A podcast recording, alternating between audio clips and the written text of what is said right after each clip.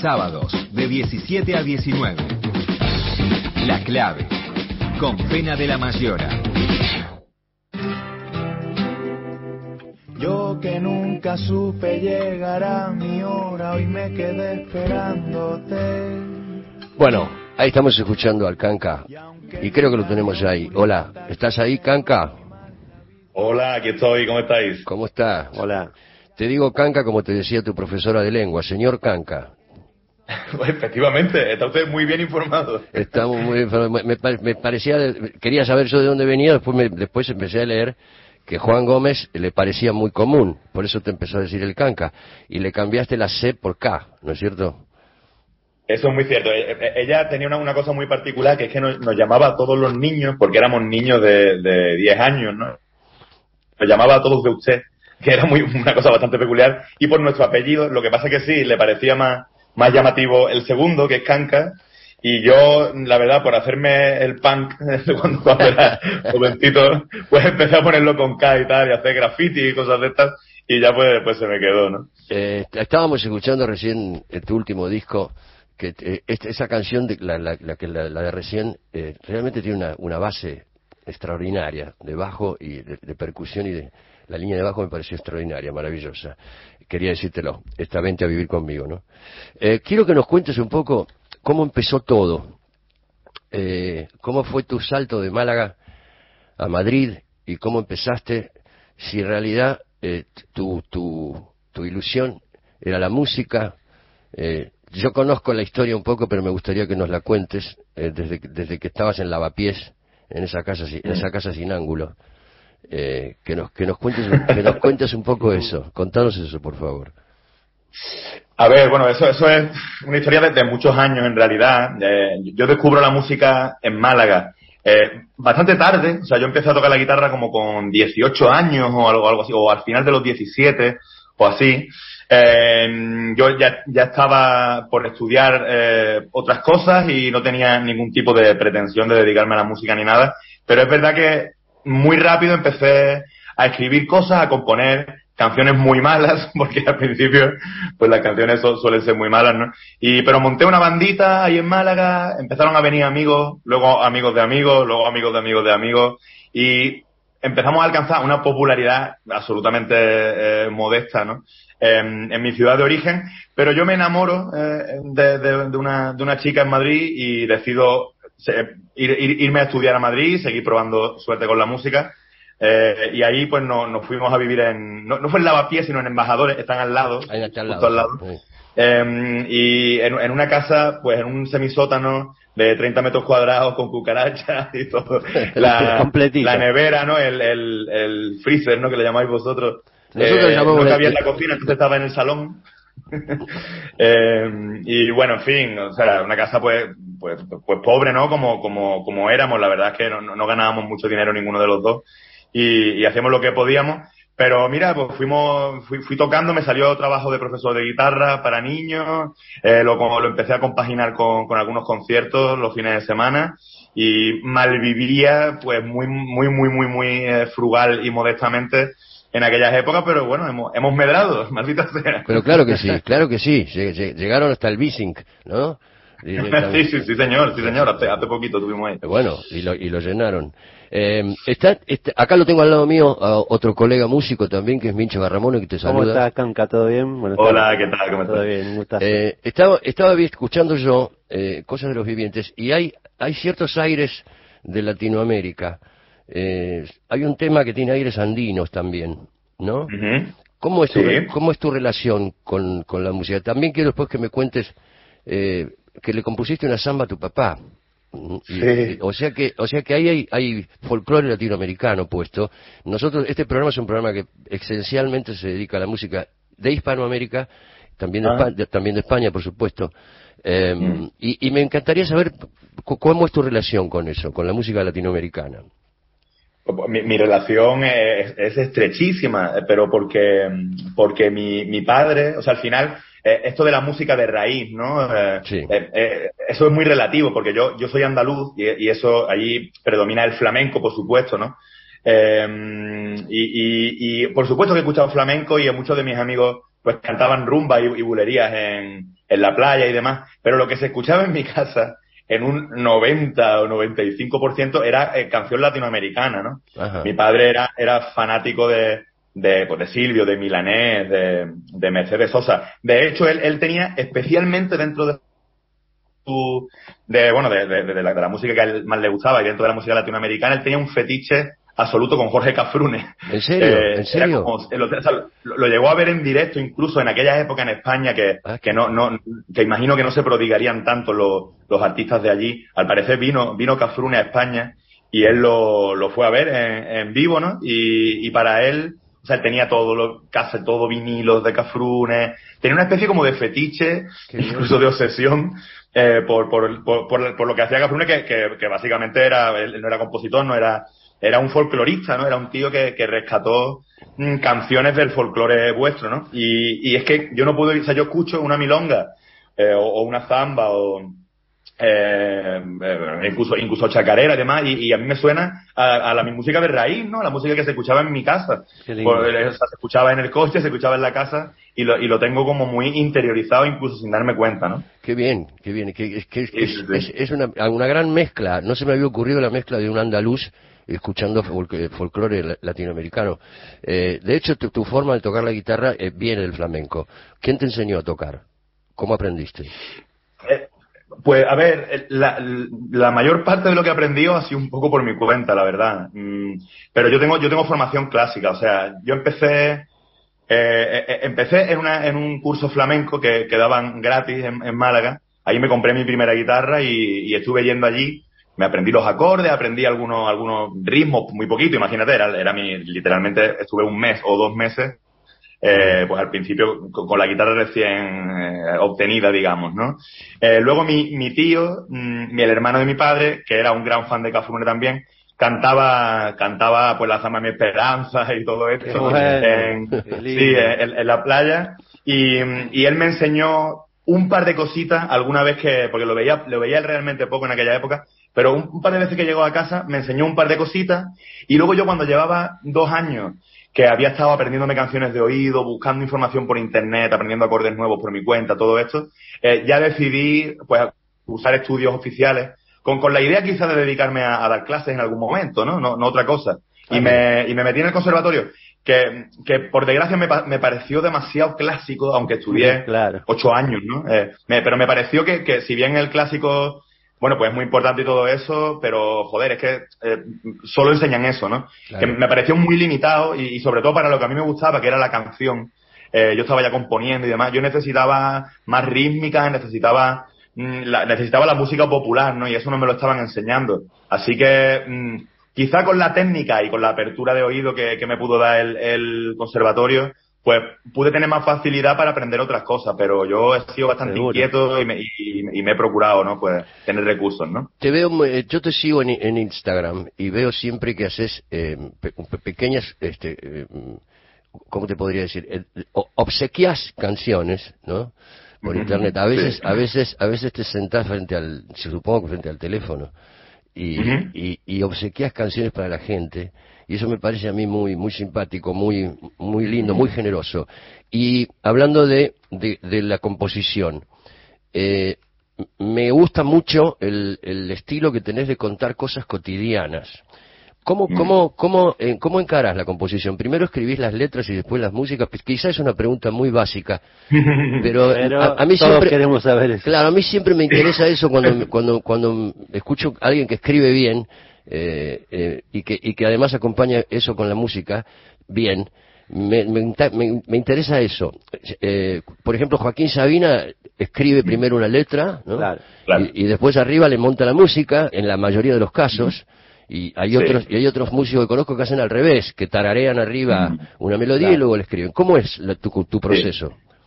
Pues mira, es una pregunta básica, pero, pero es muy interesante. A mí, a mí me interesa también cómo lo hacen otros compañeros, porque ahí cada uno lo hace un poco a su, a su manera, ¿no? Y, y, y, y creo que, eh, que se nota, ¿no? Que hay, que hay formas diferentes de llegar a los sitios, ¿no? en mi caso, yo, yo tengo una especie de obsesión por intentar hacer las dos cosas a la vez, pero, a ver, esto, esto, esto es imposible, o sea, me refiero, no, no, no, no voy no, no, no me sale la canción de, de una, digamos, ¿no? Claro. Eh, eh, pero alguna, alguna debe haber salido todo. alguna sale casi de una, pero, pero casi, Claro. siempre casi. Bueno. Eh, no, pero lo que, a lo que me refiero es a que mm, si a mí se me ocurre, imagínate, yo voy por la calle, a mí se me ocurre una idea y se me ocurre un verso, no me gusta, me siento muy incómodo si eso avanza, si esa, si esa letra avanza, sin, co- sin, la, sin tener la guitarra e ir cogiéndola con, agarrándola, que ahí cogiéndola de otra cosa. No, puedes decir, lo puedes decir, bien, lo, muy lo puedes decir, acá podemos, acá podemos decir coger Bueno. acá. No te preocupes. Eh, vale. Pues agarrándola o cogiéndola con, con, con- con la música, ¿no? O sea, y, y me pasa al revés también, si se me ocurre una melodía, me siento muy incómodo si la melodía avanza mucho y no tiene letra, ¿no? Porque, Ah, ta, porque al final siento, claro, porque al final siento que se tiene que adaptar demasiado una cosa a la otra y, y al final las canciones se escuchan a la vez, ¿no? O sea, se escucha la letra y la música de forma simultánea y, y, y- y siento que la letra tiene que decir lo mismo que la música, ¿no? Y la música tiene que decir lo mismo que la letra y no tengo otra forma yo de hacerlo que, que así, ¿no? Me, me, me gusta, por ejemplo, en mi caso, además, empezar desde el principio, que aunque sea que aunque sea una obviedad, no lo es tanto, porque, mira, a, a un, a un eh, paisano vuestro, a Kevin Johansen, que a mí me gusta mucho su Anoche, música. anoche estuvimos con Kevin Estuvimos Johansen. con Kevin. ¡Ay, no me digas! Sí, Mira, anoche, qué bueno. Sí. Qué bonito. Pues lo, lo escuché en una entrevista diciendo que, que le solía ocurrir, que se le ocurría, que, que se le ocurría primero el estribillo, ¿no? El coro, ¿no? Ah, muy Eh, eh, primero hacía eso y, y a raíz de ahí ya salía el resto de la canción. Y a mí, por ejemplo, eso no me, si a mí se me ocurre primero el estribillo, la canción empieza con el estribillo. O sea, a mí me gusta Ah. empezar por el principio Ah. e ir avanzando tal y como se va a escuchar luego la canción, ¿no? Y que la música y la letra vayan como mordiéndose la una a la otra, ir haciéndolas un poco las dos medio a- Pero no te pasa de, de- de dejar una melodía, te sale una melodía y la dejas guardada un tiempo hasta que le encontrás la letra a esa melodía o al revés, hacer una letra y digo porque sos instrumentista, hiciste ocho años de conservatorio, ahí me pasa un poco eso, por eso te pregunto. Mincho toca, Mincho que está acá al lado mío que está hablándote, Mincho toca con Kevin Johansen. Este, es- Ah, es- no me digas. Sí, también. Ah, bueno. buenísimo, buenísimo. Sí, sí, amigazo. Bueno, eh, Pues- la- Dime, dime. no, no, no, no, la- la- la- lo que te preguntó Mincho, que- Es, Ah. A veces te queda una melodía guardada, suelta, instrumental, que bueno, no, Sí. no suele pasar a todos y un día decís, bueno, le voy a Sí. poner letra, o al revés, encontrás Mira, una letra. Sí, sí, sí que me pasa, sí que me pasa, pero, pero no, suele, no, no suele ser la melodía de la canción completa. Quizá Ah, es un una, una melodía eh, pues, incipiente, ¿no? Embrionaria. Claro. Y con la letra me pasa igual. Si, si, si, si, si empieza a avanzar, ya empiezo a ponerle letra y ya empieza una canción. Y una vez que la empiezo, sí que la intento terminar bastante rápido porque me obsesiono muchísimo y no tengo vida cuando estoy componiendo. Muy linda. Entonces intento que eso, quitármelo de encima lo antes posible. Pero sí que tengo pe- pequeñas frases melódicas y, y algunos versos y, y muchas ideas de canciones por ahí guardadas, por supuesto. Eh, eh, hablando de estábamos hablando de melodía, estábamos hablando de acordes, eh, en, en un momento en el que en el que parece ser que la industria de la música y digo eh, subrayo la palabra industria, ¿no? Eh, Mm. Está yendo hacia un lugar eh, en el que no hay melodía ni armonía. El otro día lo escuché a Fito decir eso y también lo escuché. Sí, y yo también lo escuché. También lo escuchaste. Sí. Eh, y creo que tiene raz- creo que tiene razón, digamos.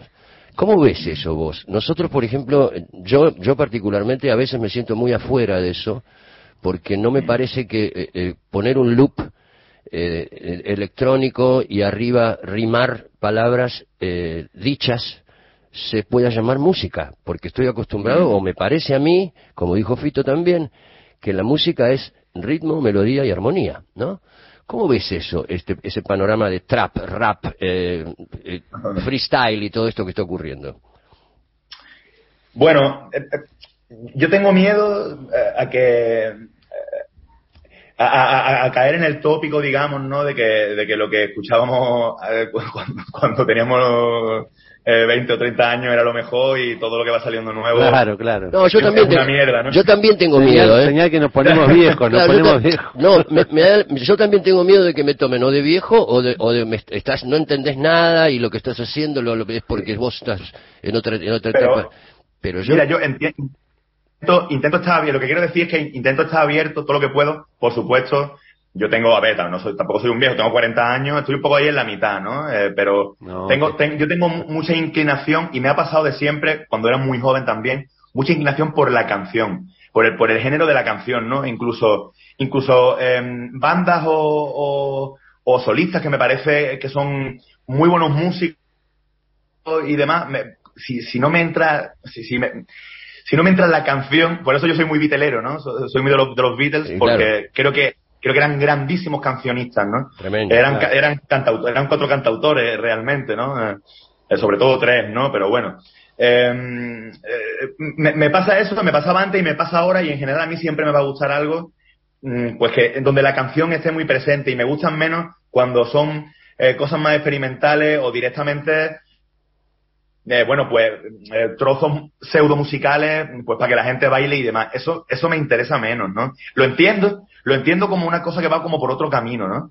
Pero no es lo que más me gusta. Sin embargo, creo que sigue, creo que sigue existiendo gente que hace canciones. Sí, claro, Eh, sí, claro, sí, sí. hay- sí, sí, muchísima, y gente, gente joven, gente muy talentosa, gente muy moderna que sigue haciendo canciones. Yo creo que ese género nunca, nunca se va a perder, me sorprendería mucho, ¿no? Y, y siempre mis oídos se van a ir de forma mucho más natural ahí. Pero intento escuchar un poquito de todo y que no, y, y no, y no quedarme estancado. Confieso que la mayoría de esto que tú me estás definiendo no me suele. Eh, A mí, bueno, eh, a mí tampoco. Em. A mí tampoco. Eh, hay, hay otra cosa que me interesa mucho, eh, sobre todo por la carrera que, que hiciste y que estás haciendo, que es, vos sos un músico independiente, ¿no es cierto? Sí, sí. Que en, en- Sí, en- así. bueno, como yo, como, como Mincho también, en Argentina ser independiente es, es, como decimos nosotros los argentinos, remar en dulce de leche o remar en petróleo. de leche.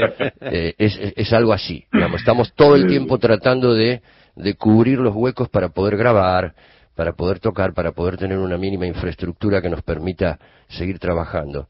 ¿Cómo es en España? Porque vos estás ya en un nivel, eh, vos- es, es un número importante el canca, digamos. Eh, ¿Y por qué decidiste seguir siendo independiente? Eh, pues mira, eh, claro, me- me- yo creo que aquí es difícil también, ¿eh? Aquí remaremos en otra cosa. ¿dónde, dónde, reman en en lenteja o en- no, sé en qué remaremos. Es más blando, es más blando la lenteja pero, que el pero- dulce. es, es verdad, lo veo un poquito más blando. No, me, me cuesta un poco, me cuesta un poco compararlo porque no sé desde de la ciencia cierta cómo está la industria allí, ¿no? Eh, a- al no vivir allí y demás. Pero me, me suena que, pueda estar por el estilo. A mí me ha costado muchísimo eh, llegar a donde estoy.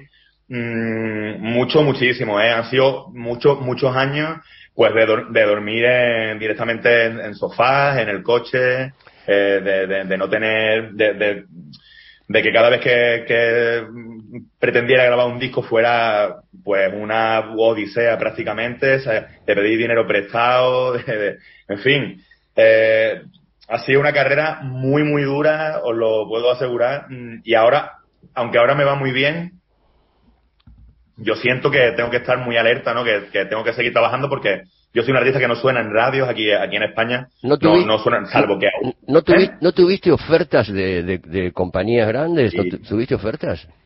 Sí, lo que pasa es que las tuve, las tuve cuando ya me iba bastante bien. Claro, entonces, claro. entonces, mira, no, no sé, a mí me gusta mucho hacer las cosas a mi manera, siempre, incluso cuando, incluso cuando seguramente hubiera aceptado, porque, porque es que ese pobre es una mierda. Es una mierda, sí, claro. Seguramente Sí. hubo una época donde hubiera preferido mm, firmar algo que, que estar como estaba, ¿no? Eh, pero, pero incluso en esa época a mí me daba muchísimo miedo y creo que me hubiera negado a ceder el control artístico, ¿no?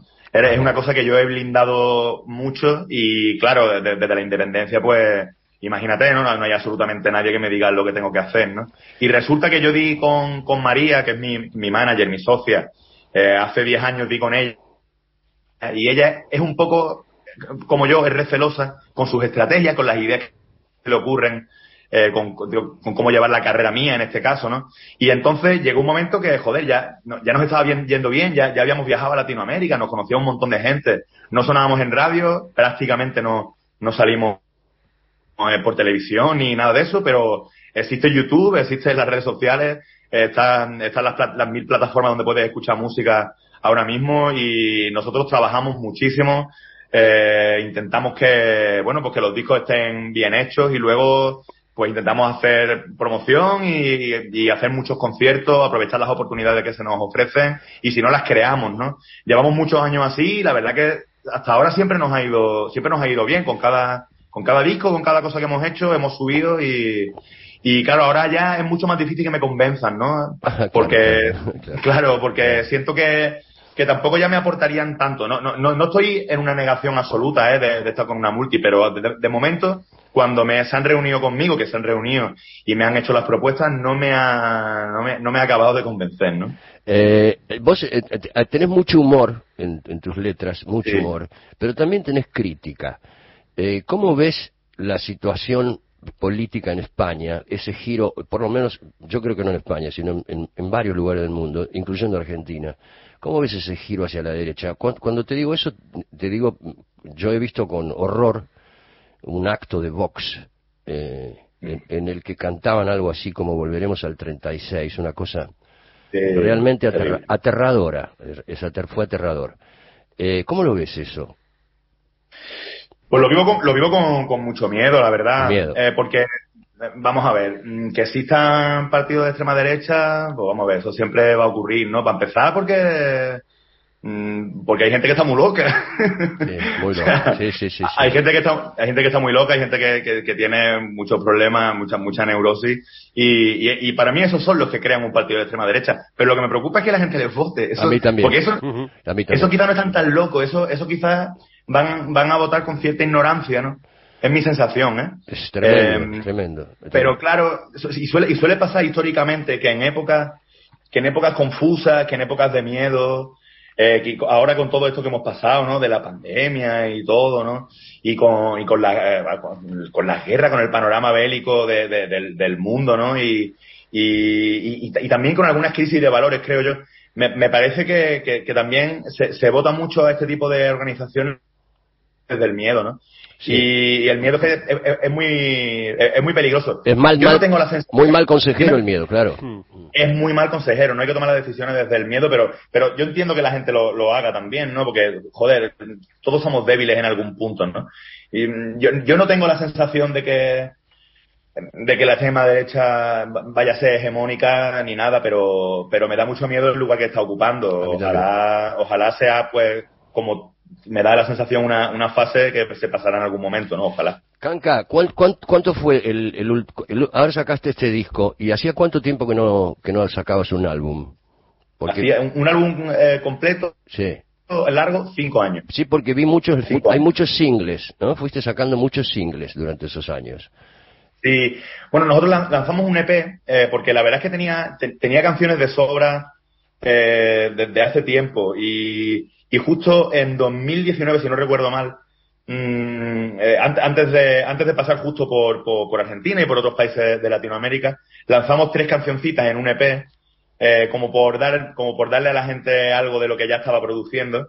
Y, y luego mi intención era, pues, a lo mejor en el 2000, al principio de 2021, ella meterme a grabar, pero bueno, como pasó, pasó todo esta, toda esta locura, ¿no? Del virus y demás, eh, pues nos, daba, nos daba mucha pena, o sea, sí que lanzamos tres canciones durante la pandemia, esta zamba que, le compuse a mi papá y, otra, una canción que le, que le dediqué a mis amigos, que los extrañaba mucho en esa época, y otra, y otra que tenía compuesta de antes que también lanzamos. Eh, pese a eso, pues no, no queríamos lanzar un disco porque mm, no queríamos hacer una gira de presentación de disco a medias, ¿no? Nos daba muchísima pena no ir a Latinoamérica, por ejemplo, pensamos, es que va a ser imposible si lanzamos ahora en el 2022 poder hacer las cosas en condiciones, ¿no? Y entonces lo, alargamos un poquito, pues para hacer lo que estamos haciendo, ¿no? Para poder hacer aforos completos, para poder llevar todo el equipo, ¿sabes? Para no hacerlo, para no hacerlo a medias, ¿no?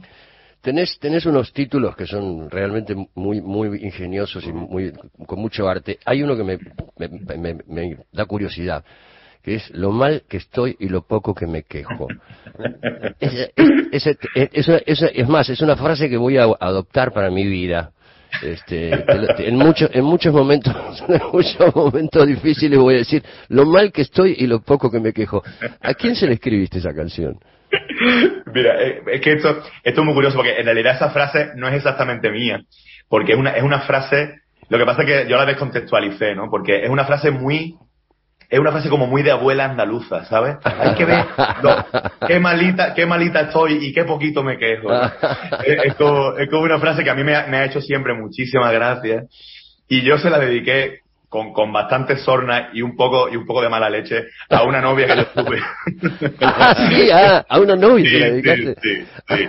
A mi, a, a una de mis, vamos, a mi, a mi segunda novia, una, una chica con la que estuve ocho años, que, que forma parte de mi vida, una de mis mejores amigas, si no mi mejor amiga, y ella era muy, ella era, era muy quejica, yo qué sé, le dolía siempre las cosas y tal, y, y un día se me ocurrió esa tontería en la calle, para, bueno, para putearla y tal, y me hizo mucha, mucha gracia que, que la- luego la desarrollé, la desarrollé y se la dediqué Es que- es a que- los conciertos y todo, ¿no veas? Es, Vea extraordinario, es, extra- es extraordinario, extraordinario. Eh, bueno, de- de- para, para cerrar te quería decir, recién dijiste que tu música no suena en las radios. En esta radio sí suena. Sí. En, Vamos, carajo. en esta radio suena mucho además. Somos muy, somos muy fans y te vamos a ir a ver, que vas a estar el 17 de junio en C, eh, que es un lugar muy grande, es un lugar enorme. No sé si lo conoces. Que queda... No, no, no lo conozco, no lo conozco, lo voy a conocer ahora. Lo vas a conocer y, y, y seguramente lo vas a llenar, Canca, porque, porque acá en Argentina está pegando mucho tu música, gracias a Dios. ¿Sabes por qué te lo digo? Porque por esto que te comentaba antes, es muy interesante para mí que cantautores, y ojo, cuando, cuando digo cantautores, generalmente la gente tiene en la cabeza un estilo eh, de, Mm, de- de- sí. de autor. Y yo digo siempre, eh, Johnny Rotten también era un cantautor. El que escribe una canción y la canta es un cantautor. Pero Y Juan Luis Guerra es un cantautor también. es otro. En- Entonces, Claro. entonces es muy, es muy interesante que pase este fenómeno, como pasa con Jorge Drexler, también, como pasa con Kevin, que lo nombrábamos recién. Sí, total. Kevin, así que, Kevin, que- Kevin dice ser un cansautor. sí, él, por- él por- Directamente. ¿eh? porque tiene la, porque tiene la voz muy grave, por eso. Cansa. Así que, Ah, sí. así que quería, quería agradecerte esta charla y decirte que te vamos a ir a ver, Canca, ¿ok? Buenísimo. Y- Ah, Ahí, ahí nos veremos entonces. Y a, a- ver a ver si nos conocemos ahí y, y nos tomamos unas cervezas y charlamos y tocamos un rato. Eso espero. Dale. Un Fernet con... Un Fernet coca, muy bien, muy Un bien. Fernet con coca, listo. Te mando un abrazo grande, Canca. Muchas gracias, Gracias. por esta charla. Abrazo a vosotros, gracias. Abrazo. Chao, chao. Ahí hablábamos con el Canca, un gran músico, un músico maravilloso. Vamos a vamos a, a irnos a las, a las a las noticias, ¿no, Mincho? Interesante, interesante él. eh, y aparte un tipo con mucho humor y mucho criterio también. Yo lo, yo lo vi en vivo acá cuando vino la otra vez, que me lo me- eh, ya te digo, me lo hizo descubrir Mauro a mí.